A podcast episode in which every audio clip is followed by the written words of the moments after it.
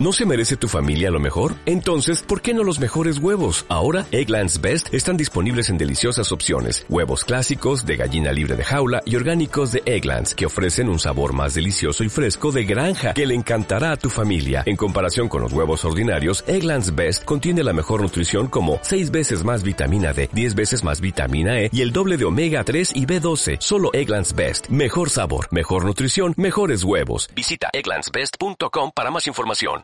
Saber valerse en esta profesión es todo un reto. Y todo empieza con uno de los principales temas tabú para muchos profesores de L online. El precio que ponemos a nuestro valor como profesionales en la enseñanza. ¿Qué sucede con aquellos alumnos que no están dispuestos a pagar lo que valemos? ¿Qué hacemos con aquellos que intentan negociar a la baja? ¿Cómo reaccionamos ante aquellos que quieren todo gratis? Te habla Sergio Delgado y este es el episodio 145 de Movimiento en L, un movimiento para hablar sobre cómo negociar nuestros precios con nuestros estudiantes. Si es que hay que negociar, claro.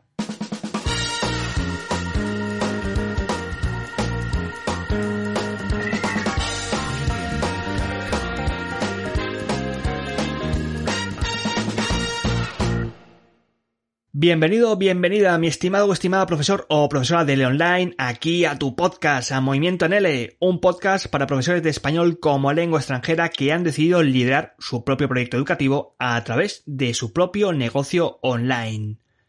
Pero antes de todo, como ya sabes, con movimiento.com, formación para profes de L Online, cursos, masterclasses, webinars, ebooks, sesiones de consultoría, grupo mastermind y mucho, mucho podcast. Y te he engañado, te he engañado. De hecho, hay un clickbait de los míos de si el precio se tiene que negociar o cómo se negocia. No, no. Voy a, voy a partir de la idea de que el precio no se negocia. No se negocia y si me apuras tampoco se baja, excepto ciertos casos puntuales de ofertas que podamos hacer o de, pues digamos, relaciones que tengamos con paquetes o, con ciertas eh, cositas que tengamos dentro de, de nuestros productos y servicios. Pero en un principio e, e, el precio no se negocia. Voy a referirme siempre al precio de lo que muchos estáis haciendo hasta ahora, que son clases online, estos servicios que te pagan por tiempo. El, precio de tus clases online en un principio no, no se negocia y no se negocia porque es un win-win seguro. Es decir, que es algo que está tan cerrado y debe ser tan claro, mm, claro tanto en cuanto a los beneficios como en lo que en los en el formato del tiempo y en todo digamos esta configuración de lo que viene a ser una clase de español que es que esto no se tiene que negociar. Cuidado, que igual sí que se tiene que justificar. ¿eh? He sido muy pesado, hay algunos episodios anteriores y sobre todo en, los webinars que, que hago, eh, donde digo la importancia de saber justificar tu precio, ¿eh? tu precio guion tu valor. Y en esos casos sí que sería importante negociar si eh, si, si, si el, el, cliente estuviese indeciso y no viese claramente este valor que tú estás ofreciendo en tus clases. Ahí sí, ahí habría que, más que negociar, incluso me diría que convencer. Pero bueno, en un principio, eh, una clase tiene una duración determinada, tiene un nivel de especialización determinada, tiene unos objetivos que tú cumples, cubres las necesidades de un estudiante en concreto, y yo ahí no veo que se tenga que negociar nada. O sea, es decir, es un flechazo en toda regla. Otra cosa diferente es que tú no hayas proyectado todo este formato y todo este valor de forma adecuada, que es algo que vamos a tratar un poquito en este episodio, para darte algunas ideas de cómo no deberías negociar el precio de tus clases porque tú ya, tú ya tienes un precio cerrado, un precio claro, un precio que no admite que alguien te diga quiero más o quiero menos. No, no, estos son las reglas fijas. Entonces te voy a dar una serie de consejos con alumnos que son alumnos que tienen, entre comillas, problemas a la hora de pagar tus clases. Que bueno, luego te voy a poner los tres, cuatro casos que yo me encuentro, o al menos que yo me he encontrado a lo largo de mi vida como profesor online, que seguramente que encajas con alguno de ellos, porque seguramente que a ti también te haya pasado. Pero antes voy a darte una serie de consejitos rápidos, que son cosas que tienes que tener en la cabeza. En primer lugar, todo tiene que quedar claro en tu política de clases y también en la página donde tú pones los precios. Es decir, eh, échale un oído si todavía no lo has hecho al episodio 37 de aquella época cuando estaba empezando a grabar el podcast en el que te expliqué en qué consiste mi política de clases, en qué consiste este documento entre comillas legal donde tú tienes todas las cláusulas de cómo funcionan tus clases, tu papel de profesor y qué papel tiene que cumplir tu alumno en ellas. Y por supuesto, una tiene que ser que las clases, el precio de las clases no se negocia y que siempre va a ser el mismo. Ya sabes, soy muy pesado con esta máxima, pero tus clases, tus reglas. Y el segundo consejo que te doy es que seguramente seas de aquellos profesores que dices, bueno Sergio, es que si no negocio la clase, si no se la dejo más barata, si no me doblego ante sus imposiciones de cliente, yo que sé, endiosado, que cree que él siempre tiene la razón y, y que mi valor como profesor le pertenece, pues a mí se me van a ir los alumnos y por tanto tengo que bajar las clases y tengo que eh, aceptar todo lo que me dicen. A ver, seguro, o sea, irte, seguro que se te van. Es decir, se te van porque del mismo modo que cuando en tu casa empieza a oler mal y a ti te da por sacar la basura, tirarla al container, tú también tienes que hacer lo mismo e incluso me, atrevería a decir en otros aspectos de tu vida. Tendrías que empezar a eh, valorarte y tendrías que empezar a ver qué no te conviene en tu vida y empezar a sacar las cosas que no te dan, no te aportan nada. Y ese tipo de alumnos, los alumnos que quieren todo gratis, son alumnos que no te van a aportar absolutamente nada. Igual sí que consigues una venta, igual es consigues, eh, no sé, vender un paquete, pero va a ser un paquete mal vendido, donde el alumno lo más seguro es que te acabe fastidiando por otros lugares, igual te paga tarde, igual no te asusten, no, te asiste a clase, te cancela las clases, eh, eh, exige mucho más que exigirían 20 alumnos todos juntos. Es decir, que hay ciertos alumnos que son alumnos entre comillas basura y lo que tienes que hacer con la basura es sacarla a la calle y tirarla al container. Estos alumnos fuera. Y ahora, tres casos, me he apuntado tres casos en el papelito. Ya sabes que yo a la hora de preparar los podcasts siempre pues eh, me, escribo aquí las palabritas y luego las voy contando. Y son tres casos de tres alumnos prototipos que supongo que te has tenido que encontrar alguna vez en tus clases online o o al menos que han contactado contigo para, eh, oye, decirte que quieren una clase. Tenemos el caso del alumno Hola que hace, el alumno Hola que hace que se merece, se tiene que merecer un episodio, un episodio solamente hablando de este tipo de alumno, que es el alumno eh, que quiere todo gratis. Es decir, es alumno que se ha empeñado a extender su pobreza también a ti. Es decir, no quiero pagar nada gratis, no tengo dinero y del mismo modo quiero que tú tampoco tengas dinero, la cual es una forma de extender la pobreza bastante curiosa. Es decir, gente que no valora tu valor y que, no sé, tiene una tirria enorme al dinero y a tener que pagar por cosas que exigen un precio y el dinero no es más que ese intercambio con tu tiempo de vida, que es limitado, pero ellos no lo entienden.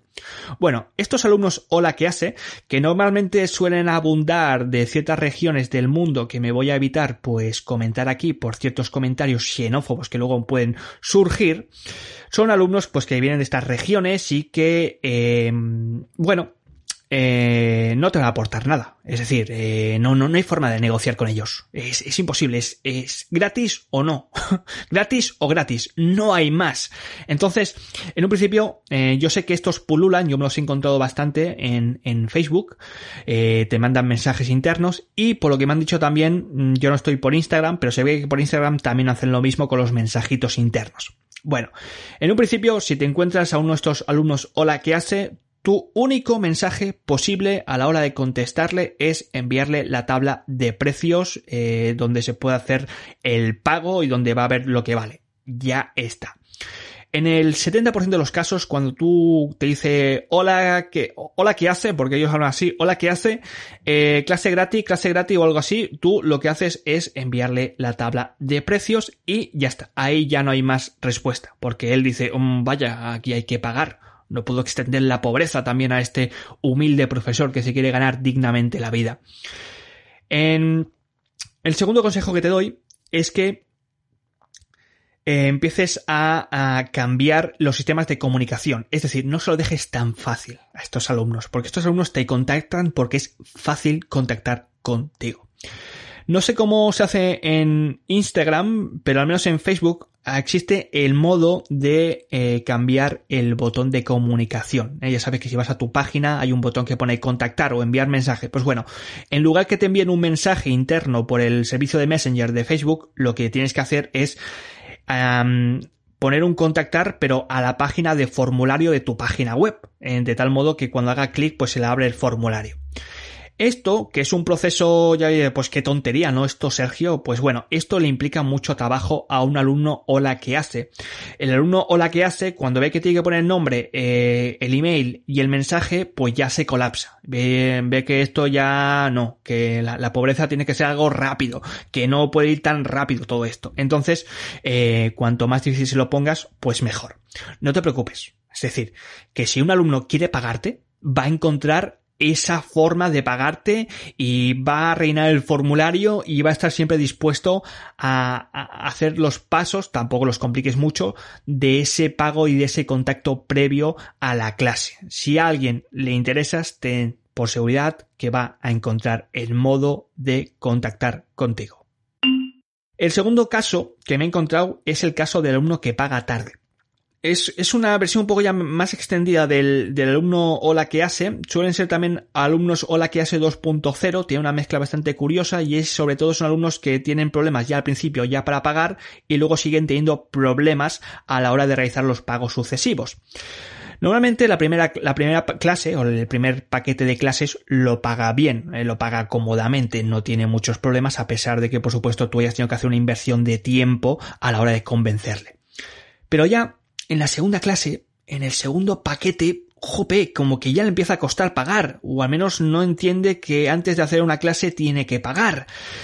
Y la solución que te encuentro en estos problemas es que estos alumnos pueden ser muchos alumnos o la que hace 2.0 y que por lo tanto tendrías que tenerlos fuera, eh, tirar la basura al, container.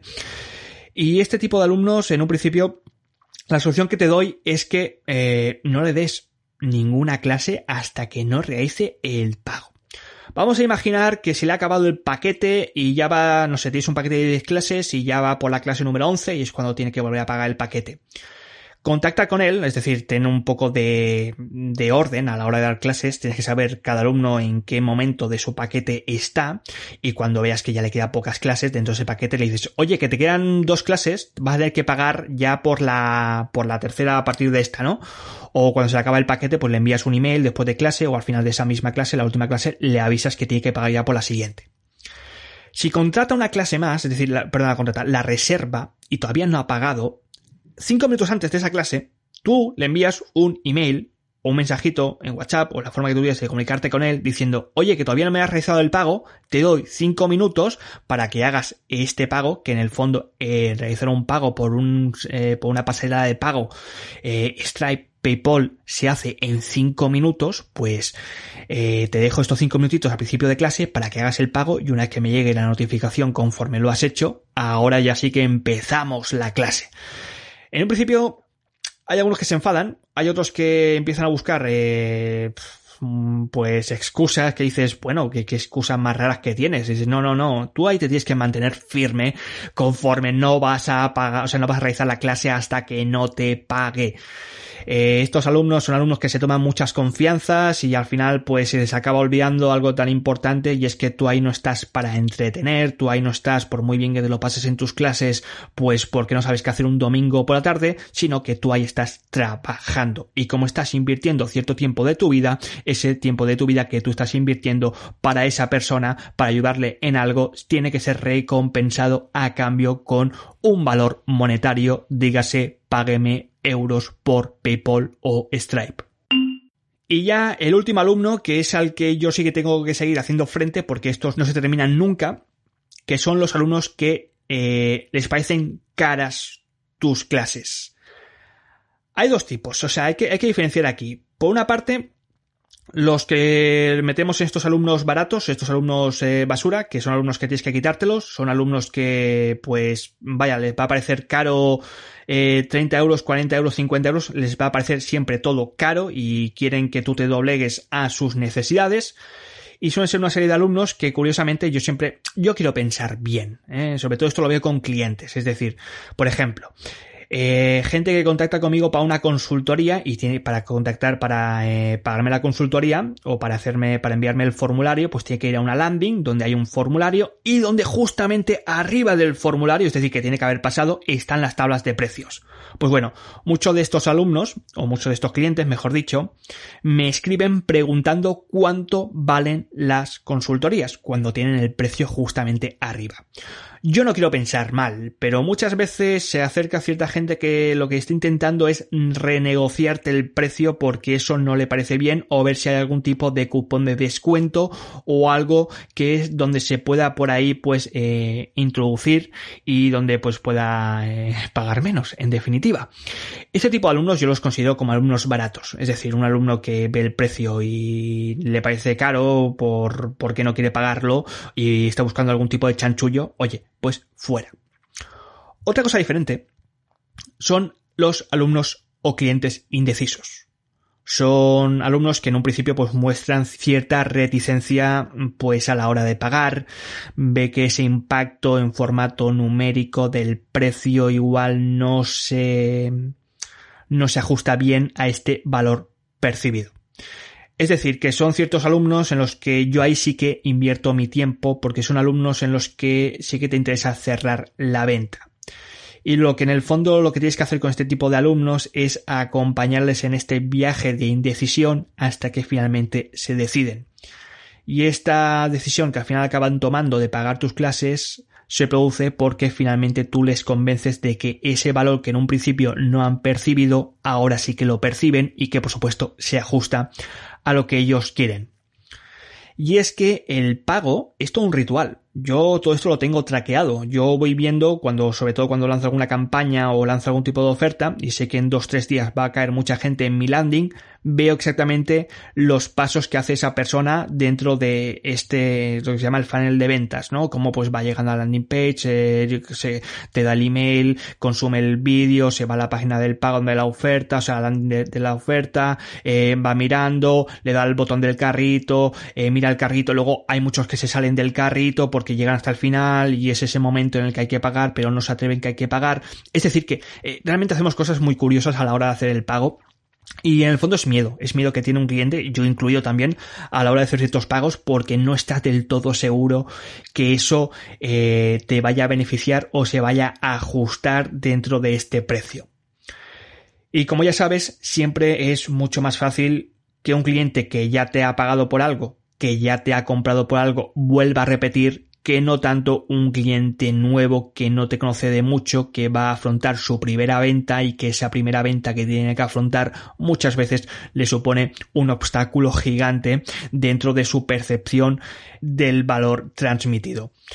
Entonces, el objetivo de aquí con estos clientes es quitarles el miedo, ¿eh? dejarles claro el valor de tu producto, de tus clases, siempre relacionado con las necesidades que el cliente tiene y que tú puedes cubrirle, satisfacerle con esto que tú le estás vendiendo. Se supone, por supuesto, que la gente que quiere comprar algo es porque tiene una necesidad y que ha visto que al menos hay algo en ese servicio, en ese producto que le puede ayudar.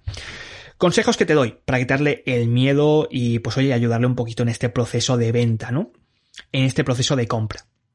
En primer lugar, obvio, eh, potencia tu marca, tu visibilidad es bastante difícil que te llegue tráfico frío para cerrar ventas, sobre todo ventas caras. Eh, yo por lo menos mm, no tengo aquí los datos, pero yo diría que entre el 70 75% mm, de gente que me compra las cosas es gente, es tráfico templado, es gente que ya me conoce, ya sea porque estoy consumiendo el podcast, ya sea porque eh, muchas veces ya me ha comprado algo antes, lo cual es mucho más fácil como te he dicho, o ya sea pues porque, oye, me conoce, es decir, no, no, no es que haya caído o aterrizado en la página web un viernes noche de borrachera y diga te voy a comprar este curso de 200 euros. No suele suceder así. Es gente que ya me conoce y para que te conozca, como ya sabes, escucha, creo que fueron dos episodios atrás donde te hablo de la importancia que tiene que tener tu página web y tu eh, valor como profesional. Lo segundo que te aconsejo es que te prepares muy bien tu clase de prueba. En esta clase de prueba que hay algunos profesores que la dan gratis, yo no la doy gratis porque a partir del coronavirus he visto ciertos comportamientos un poco extraños en cuanto a lo que viene a ser una clase de prueba dentro de una posterior venta de paquetes de clases. En un principio, en esta clase de prueba, lo que haría sería eh, preparármela muy bien. En el caso, en el sentido de que le ofrezcas esta clase de prueba, es decir, que cate de primera mano cómo es una de tus clases y segundo, que dediques cierta parte de esta clase de prueba, sobre todo los últimos 10-15 minutos, a negociar. Cuidado, negociar, no negociar el precio. El precio cerrado, el precio no se negocia nunca, ¿eh? como te he dicho. Lo que hay que negociar es mm, mediante un análisis de lo que necesita, de cómo lo que necesita se puede ajustar a lo que tú tienes, a lo que tú puedes ofrecer y cómo todo se puede justificar de forma one to one, es decir, cara a cara, mediante un programa de videoconferencias, que aquello que necesita es lo que realmente se ajusta. Si consigues hacer esto, este proceso de negociación, de quitarle el miedo, de mostrarle claramente que esas son sus necesidades y que tú tienes aquello que puede ayudarle, ahí ya te digo yo que la venta la tienes más que cerrada y que esta indecisión del precio de que la clase me cuesta 20, 30, 40 ya se acaba difuminando y se acaba borrando.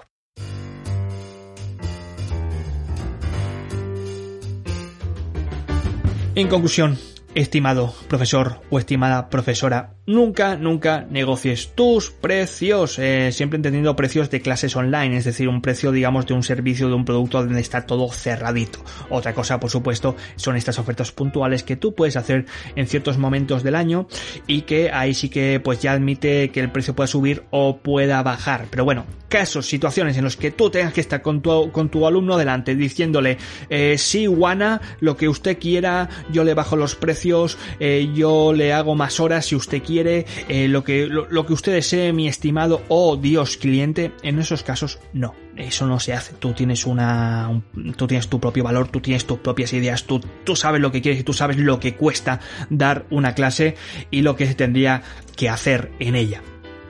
En segundo lugar, si te encuentras, que te vas a encontrar y te vas a seguir encontrando a muchos alumnos de estos hola que hace, ¿eh? puerta, a sacar la basura, lo sacas fuera, se lo pones difícil, los bloqueas, lo que tú quieras. Que no, esa gente no te conviene fuera. Esto aplícatelo en, en tus clases y aplícatelo en el resto de tu vida. Y en tercer lugar, lo que realmente a ti te interesa y donde yo invertiría mi tiempo es en estos alumnos que están indecisos y están indecisos porque no son capaces de percibir el valor real de este producto o al menos no ven cómo puede encajar dentro de sus necesidades.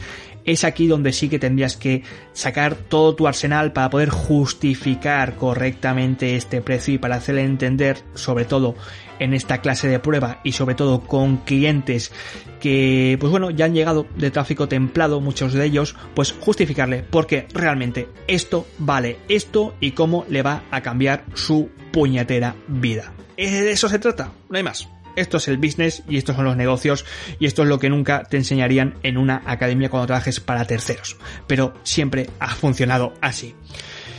Estimado profesor, estimada profesora, yo cierro esto, cerramos el mes de abril con este fantástico episodio 145 y espero haberte dejado, eh, pues oye, ahí reflexionando un poquito sobre el precio de tus clases. No tengas miedo a escribirme por email, sabes que estos episodios siempre los envío luego todo a mi lista de suscriptores y es la forma que tengo de comunicaros con vosotros, porque esto de comunicarse de forma sincrónica a partir del podcast, pues siempre cuesta un poquito. Pero que sepas que seguimos en contacto y seguimos en movimiento. Que un final feliz de abril.